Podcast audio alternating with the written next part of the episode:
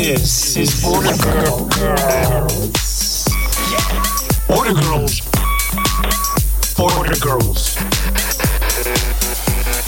Con Marcela Fernández. Border Girls con Marcela Fernández. Conversaciones en la frontera. El Paso, Ciudad Juárez, Las Cruces. Inspiring and real conversations.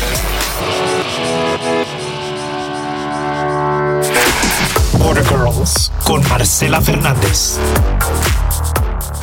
Hola, buenas tardes a todos. Yo soy Marcela Fernández y comenzamos con una entrevista más de Border Girls. Hoy tengo como invitada a mi gran amiga, queridísima por mucha gente. Ella es un ser humano llena de amor, llena de carisma, mamá de cuatro hijos maravillosos. Estudió su carrera en psicología aquí en El Paso, en UTEP, y lleva viviendo en El Paso más de 45 años. Y bueno, le quiero dar la bienvenida a mi Border Girl del día de hoy, Elba Maluli. Bienvenida a este espacio. Gracias por aceptar mi invitación. Es un placer enorme tenerte aquí. Gracias a ti. Qué bueno que, que puedes estar aquí compartiendo. Este, pues vamos a, vamos a empezar con, con la entrevista, Elba. Elba, cuéntanos de dónde naciste tú. Yo nací en la ciudad de Parral, Chihuahua, la capital del mundo. Y de ahí vine a vivir a Juárez por 10 años. Ok. ¿A qué edad te viniste para Juárez? A Juárez como a los 3 años y de Juárez para El Paso como a los 14. Ok, muy bien. Eh, ¿Por qué tus padres llegan a, acá a Juárez? ¿Qué es lo que hace que se vengan a vivir acá? Mi papá ten, era tenía una fundición en Parral y le pidieron unos trabajos aquí en El Paso y el señor que le pidió los trabajos le pidió que se viniera porque lo necesitaba aquí, entonces ya él nos trajo a toda la familia. Ok, ¿recuerdas tú desde pequeña entonces que venías al paso, cruzabas, ibas y venías o, o hasta qué edad tú te encuentras con esta frontera, o este, este que cruzabas y que encontraste Estados Unidos? Los primeros años que estuve en la escuela aquí era ir y venir de Juárez. Este, vivimos mucho tiempo en Juárez y todo lo hacíamos pues aquí en El Paso, entonces cruzábamos, veníamos a la escuela, este, hasta que ya en un tiempo decidimos cambiarnos aquí al Paso. Y, y después seguí yendo y viniendo todos los días porque trabajaba en el negocio de mi papá, entonces tenía que ir a diario a Juárez y regresar todos los días. Ok, o sea que aparte de estudiar, trabajabas, te ibas y regresabas. Sí, bueno, la primaria, en la primaria, tiempo de la primaria, ya de jovencita, me, me venía aparte todas mis funciones de fiestas y cumpleaños y todo, todo era en Juárez. Entonces, yo creo que ya, ya como hasta los 20 años más o menos ya me aclimaté más al paso. Ok, pero entonces tú creciste básicamente yendo y viniendo de un lado a otro, o sea, desde pequeña estabas consciente que vivías dos mundos, dos países, o si sentías de que, ay, de repente había una confusión de que, ay, ahorita, o sea, o sea, no, no, sí había la diferencia para ti de que México y Estados Unidos eran dos países diferentes.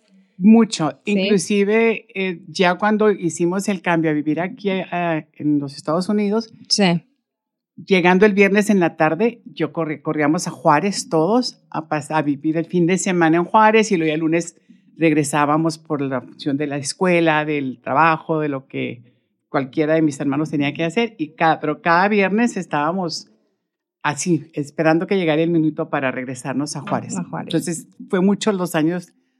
Yo creo que inclusive después de que nacieron mis hijos, que to casi todas mis actividades eran en Juárez. Okay dime, este, de qué es de, de, los valores más importantes que, que, tienes de México, las raíces, qué es lo que más te, te gusta de México. Pues es mi país. Yo no me considero que los Estados Unidos sea parte mío. Digo, aquí crecí uh -huh. la mayoría parte de mis años. Sí. Pero México para mí sigue siendo mi país. Y tengo mucha familia en México, este, mis mejores vacaciones, mis mejores recuerdos, mis recuerdos de infancia, todos son en México. Entonces sí, es mucha la diferencia entre el, México y, los Estados Unidos. Aunque estemos en frontera, se siente la diferencia en cuanto uno cruza el puente, estás en tu país y con las cosas que, que realmente nos gustan.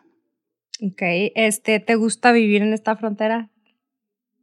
Sí, inclusive se vive muy feliz, estamos muy a gusto y parte de eso creo yo que sea porque compartimos con nuestra ciudad vecina, que es nuestro hogar en cierta forma, entonces no te sientes que estás fuera de, lo aislada, aislada de lo mm. que es tu vida. Okay. ¿Alguna anécdota, Elba, que, que, recuerdes de cuando cruzabas de un lado a otro, que mala o buena, pero que sea significativa para ti? Hay muchas, pero lo único que sí me acuerdo, cuando por alguna razón mis papás no me podían llevar a Juárez para pasar el fin de semana, me iba caminando desde mi casa de aquí del Paso hasta mi casa de Juárez. Y el domingo en la noche caminaba de regreso de mi casa a, mi casa en El Paso, cruzaba todo el centro, pero en aquellos tiempos no caminaba uno muy a gusto, nunca se vio ningún tipo de... Y con más seguridad. Sí, a, a mí no me daba miedo cruzar a la hora ¿Qué tanto hacías para cruzar la frontera?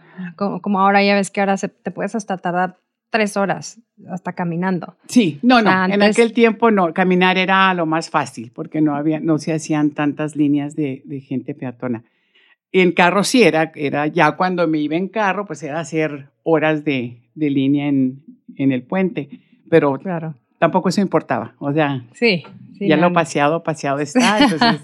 sí, no pues, era un impedimento para ir. este, desventajas y, ventajas de vivir aquí. ¿Qué es lo que piensas que es importante? Yo creo que las única, la única desventaja que puede haber y que se ha, se ha disminuido un poco es que desde muy chiquitos nos gustaba ir a Juárez porque allá se podía quedar uno más noche en los restaurantes, más noche en los antros y ya cuando ya tienes hijos y son los hijos los que hacen eso, pues es una desventaja para mí porque no, claro. no les puedo evitar que disfruten la vida, lo que es la vida en, en, la frontera. Esa es una de, yo creo que es una de las mayores desventajas que veo yo en vivir en esta frontera. Ok. Y este, dime qué tan importante es para ti, para tu familia, tener pues dos culturas. En tu caso a lo mejor son tres porque te casaste con un árabe, entonces, ¿qué tan importante es para ti tener más de una cultura?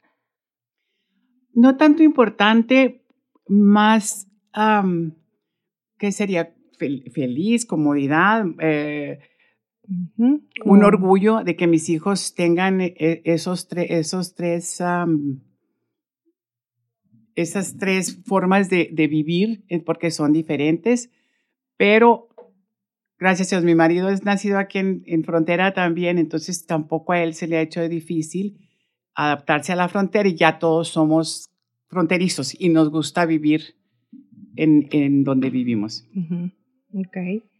Entonces, este, ¿crees tú, por ejemplo, con tus hijos que, bueno, a mí me pasó y lo he comentado en otras entrevistas que el, que el ver a mis hijos que se van a estudiar fuera, las oportunidades que tienen obviamente de irse a otro lado, pero que llegan como, con, como más preparados, como que llegan con dos culturas mezcladas y, y en mi caso yo pensaba que era como que darles otra, pues otra ventana, otra, otra, otro mundo, más, más ser más abiertos, eh, tener más conocimiento, el que ellos puedan ir a, a, México y salir allá y conocer también otra gente. Este, yo sentía o pienso que para mis hijos fue una, una ventana al mundo, los hizo como que más, con más seguridad de, de ser más abiertos. ¿Crees en tu caso que eso ha sido con tus hijos? ¿Crees que para la gente que nos escucha, que a veces hay mamás que no quieren que sus hijos se vayan a estudiar fuera, como que tienen miedo. ¿Crees que sí sea una, una ventaja eso para, para nuestros hijos? Eh, sí, es una gran ventaja, aunque Yo de mi parte que estudié en UTEP y ahora que veo a UTEP, que es una universidad tan bonita, no, no se me hace tampoco un pecado para los niños que no deciden salir fuera. Pero para los que sí, claro que es una oportunidad, es una oportunidad de, de ver y valorar lo que realmente tenemos aquí en El Paso, porque aquí o en la frontera vivimos muy a gusto, los lugares son muy cercas, ellos estudian en ciudades grandes, si hay mucha oportunidad de aprender, de conocer, de crecer ellos mismos. Y yo lo veo en mis hijos que han regresado y se han regresado al paso a hacer grandes cosas, porque la vida fuera en ciudades grandes les da oportunidad de, de aprender y crecer y traer ese crecimiento a, a, nuestra frontera. Claro, sí, es importante también. Eh, bueno, dime un lugar favorito que tienes toda tu vida yendo, que, que sigue existiendo de aquí del Paso, ya sea un restaurante, una tienda, una panadería, algo que, que tienes años, que sea hasta como una tradición para ti o para tu familia. Chicos tacos. sí, de verdad, sí, me encantan, me encantan. Y, y, ahí, en el restaurante, para comerte las french fries calientitas y los taquitos de no sé qué es, pero están deliciosos. Ah, y esa es una, yo creo, hay mucha gente, inclusive estuve en un, en un hotel en Dallas y el chico que me, que me registró, que me recibió, me, me, ve que soy del Paso y me dice, señora, ¿conoce Chicos Tacos? dije, claro. Claro que conozco Chicos Tacos, soy del Paso. Sí, o sea, son, muy conocidos. Ok, qué padre. Eh, ¿qué piensas tú que le, le falta esta frontera como ciudad, como, como ciudades vecinas? Pues nos faltaba mucho, pero se me hace que últimamente hemos crecido tanto y hemos evolucionado tanto que realmente eh, están trayendo tantos nuevos restaurantes, tiendas. Si acaso,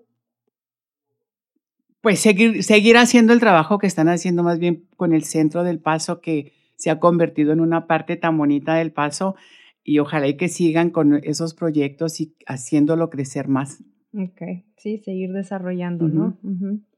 Em, si pudieras definir en una palabra esta frontera, ¿qué palabra usarías?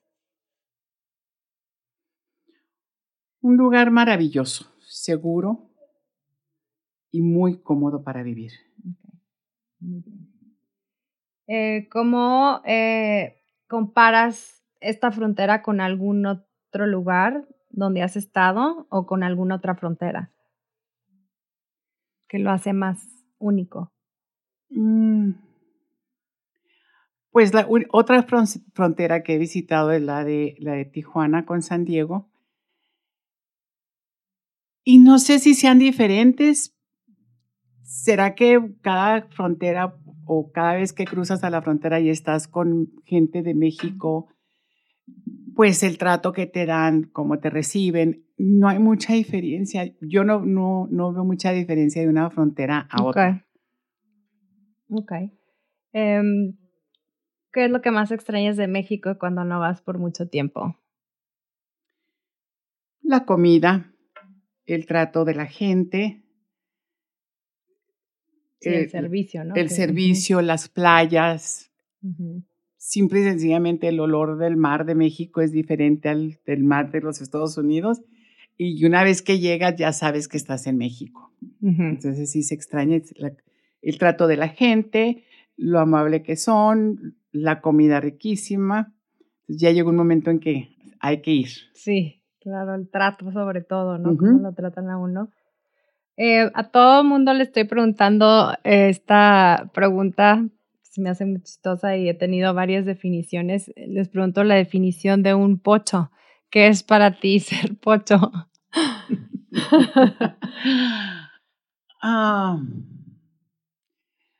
Eh, para mí un pocho es una persona nacida aquí en los Estados Unidos, de familia mexicana, 100%, y que esa persona no te hable inglés o te hable, digo, que no te hable español o te hable un español. Perfecto, a lo mejor. Pues, o perfecto o muy imperfecto. O sea, como que si creemos nosotros que si venimos, venimos de familia 100% mexicana, pues nuestro español debería de ser uno de los mejorcitos en, la, eh, digo, en, el, en el paso.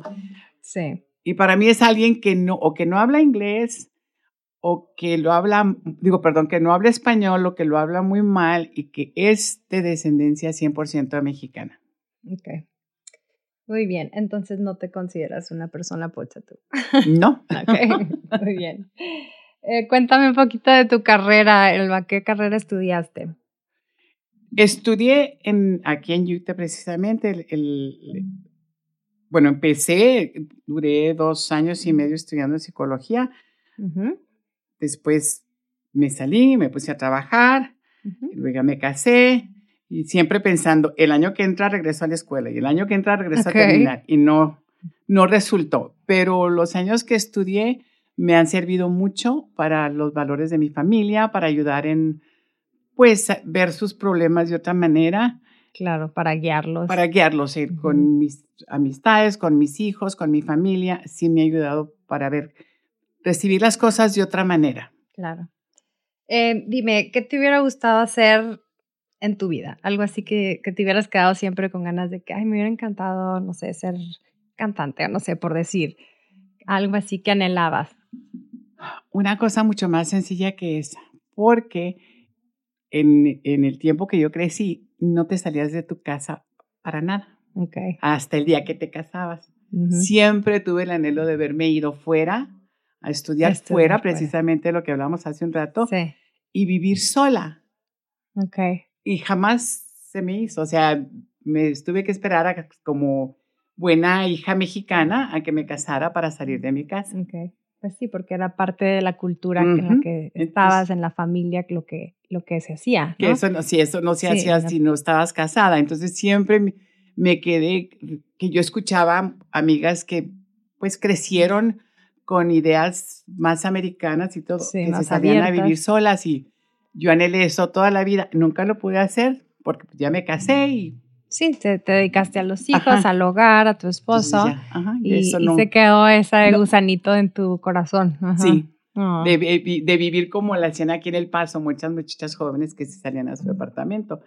Pero, sí, como que esa independencia sentiste que Y en ese caso es cuando hay también una diferencia de la gente que crecimos cierto tiempo en México y que venimos junto con nuestra familia, que esos valores no cambian, o sea, no, de algunas familias no, no, no, aceptan de que ya estás en los Estados Unidos, puedes hacer como en los Estados Unidos. Sí. Sino que no sigues. Sí, sigues con, esa tradición. Sí, no, no te permiten o no, o sea, lo, lo, ideal es que sigues aquí tu carrera y hasta que te cases te puedes ir. Te puedes, salir. Bueno, ¿y qué consejo le das a esos papás que no quieren que, ese, ese tipo de gente que, que no quieren romper esas tradiciones, que quieren seguirlas? ahora en estos tiempos que han cambiado bastante, ¿qué es lo que tú les aconsejas? Para mi parecer, a estos tiempos ya no es, ya, ya es una forma de que las jóvenes o los jóvenes se independicen, que vivan una vida solos y que aprendan lo que es valorar su, su, su trabajo, su forma de vivir, para que el día que se encuentren una persona no sientan que no, que no vieron las cosas antes de hacer una, un compromiso. Okay. Y ya ahorita es, eh, es una experiencia que muchos muchachos jóvenes la están viviendo y que y nada pasa, no, no, no se hacen ni más malos y a lo mejor un poco más buenos porque valoran su mismo tiempo, su trabajo, su dinero, el costo de vida, aprenden a, a, trabajar o, valorar o trabajar más para llegar a las Cuidar su, su, presupuesto que les dan. Todo. Trabajar, sí, estar totalmente independiente, lavar su ropa, hacerse comida. Esa independencia que, que, que pues en esa edad es muy, o sea, muy necesaria. Y más si ya han vivido fuera, solos, es también a veces muy difícil que regresen y regresen a, la, a, su casa, pero con, sus, con su estilo de vida. Ay, sí. Porque entonces ya te cambia también tu estilo de vida, porque ellos quieren vivir como si vivieran solos y pues... Sí, y no quieren reglas ya. Sí. Entonces también te hacen las reglas de tu casa Y pues ya ahorita en día se me hace que es más cómodo, si ya a cierta edad, que, que puedan estar, que puedan vivir solos. Claro, sí, yo también estoy de acuerdo.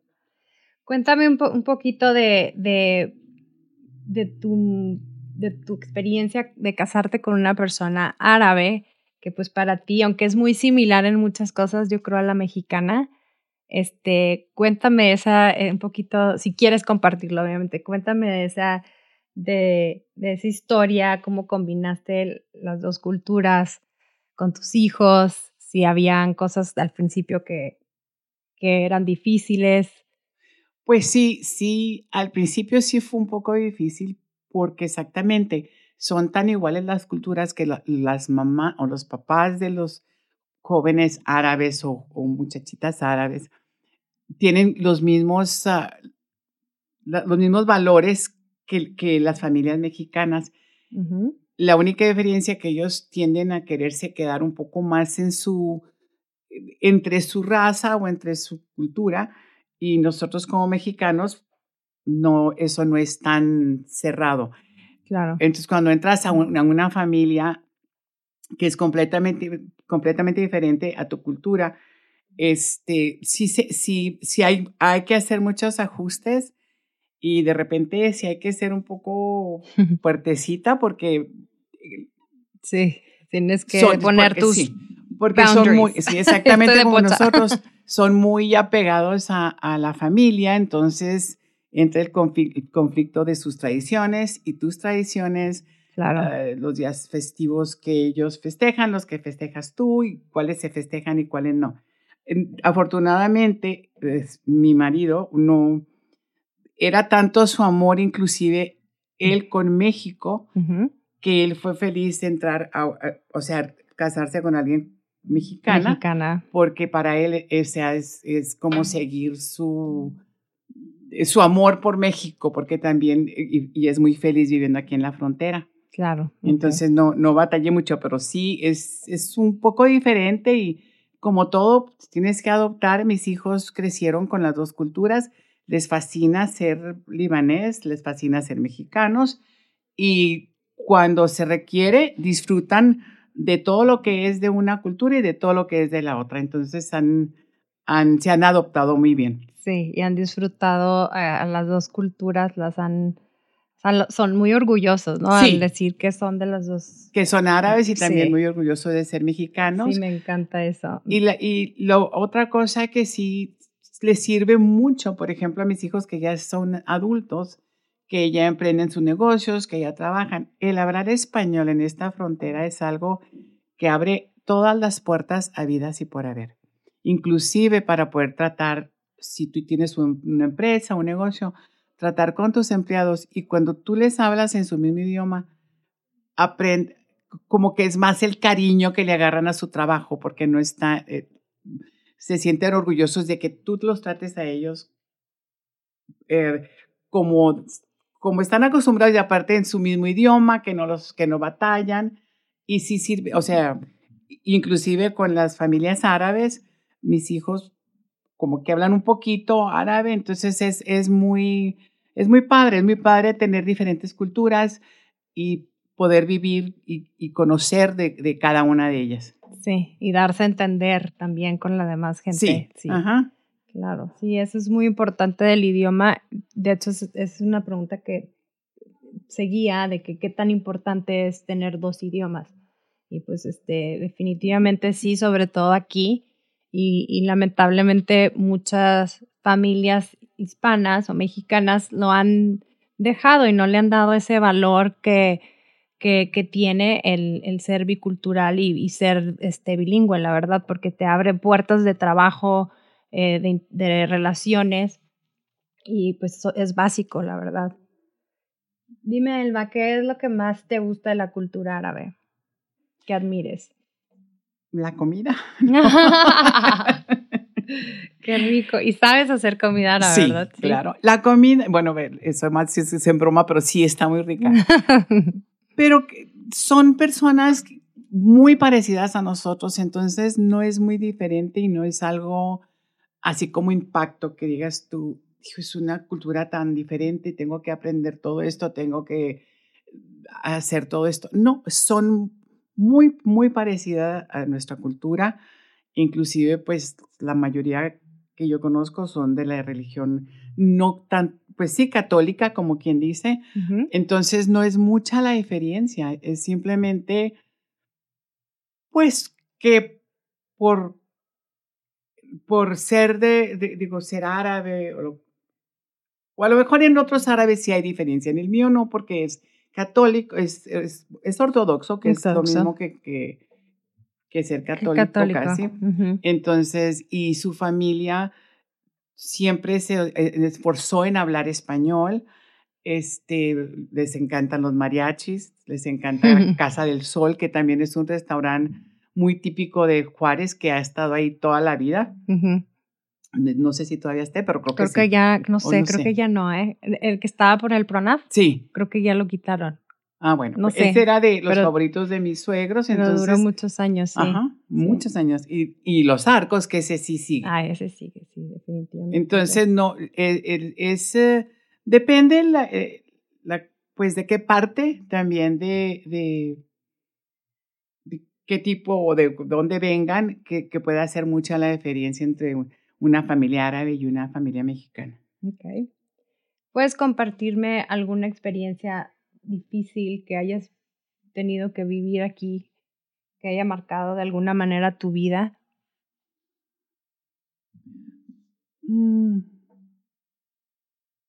Pues realmente no, gracias a Dios. He, he, vivido una vida muy privilegiada de que pues no, no he sentido ningún momento en que diga yo, esto cambió mi vida o esto hizo que pasar esto en mi vida. Realmente no, he tenido una vida muy afortunada. Muy bendecida. Es muy bendecida. Este, tuve unos papás súper, mis hermanos, hermanas, o sea, gracias a Dios nunca ha habido ninguna, pues, desgracia o, o accidente o, o, problema que me haya causado a mí cambiar algo en mi vida. Ok, qué bueno, qué, qué bendición, la verdad, qué, qué, afortunada.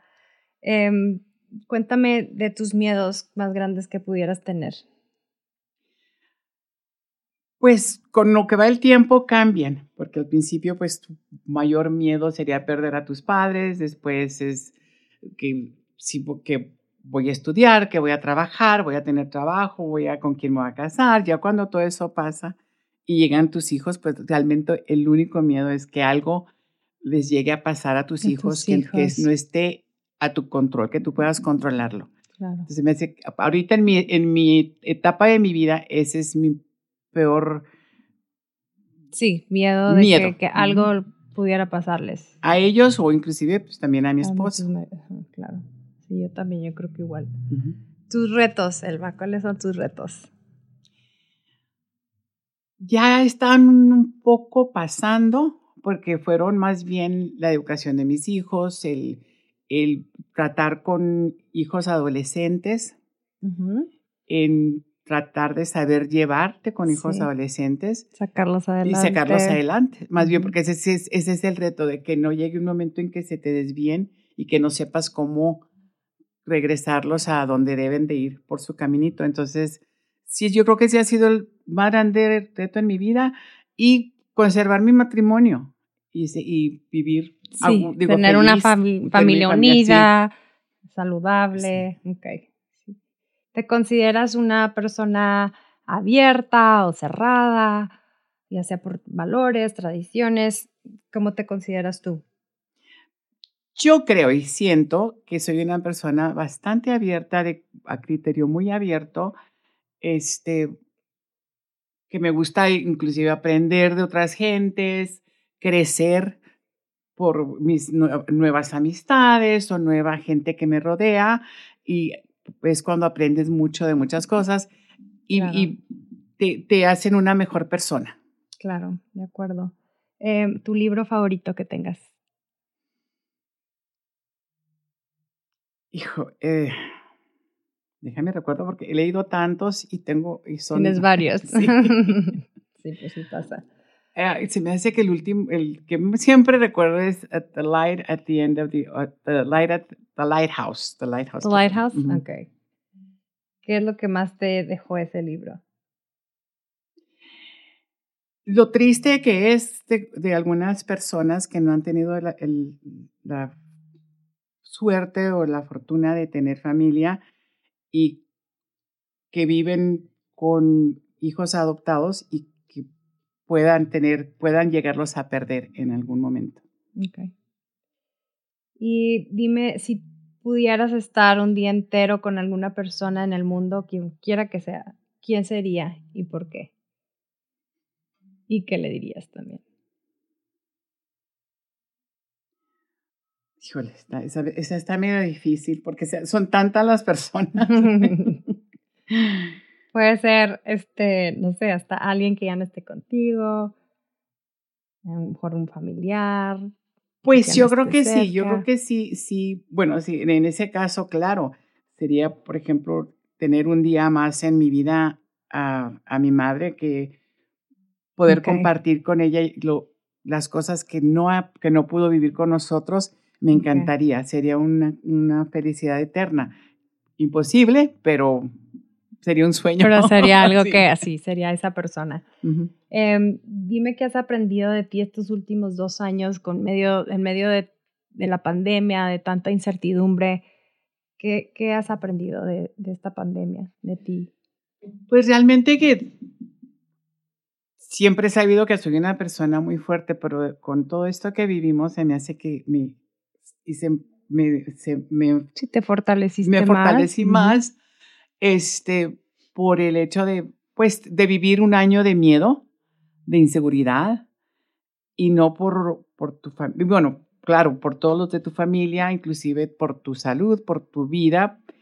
Entonces, em, aprendí a valorar mucho más todo lo que tengo, mi salud, mi vida, y que pasamos ese, ese año y esa etapa tan espantosa que fue para muchas personas y que inclusive muchos, incluyéndome a mí, perdimos familiares en, en, ese, en ese año que jamás pensamos nosotros que nos iban a abandonar. Entonces, pasar. Sí, me hizo pues ver que, que era bastante fuerte y que podía sobrevivir cualquier cosa mientras que estuviera con mi familia. Ok, muy bien. ¿Cómo piensas que eh, la pandemia afectó a nuestra frontera? ¿De qué manera piensas?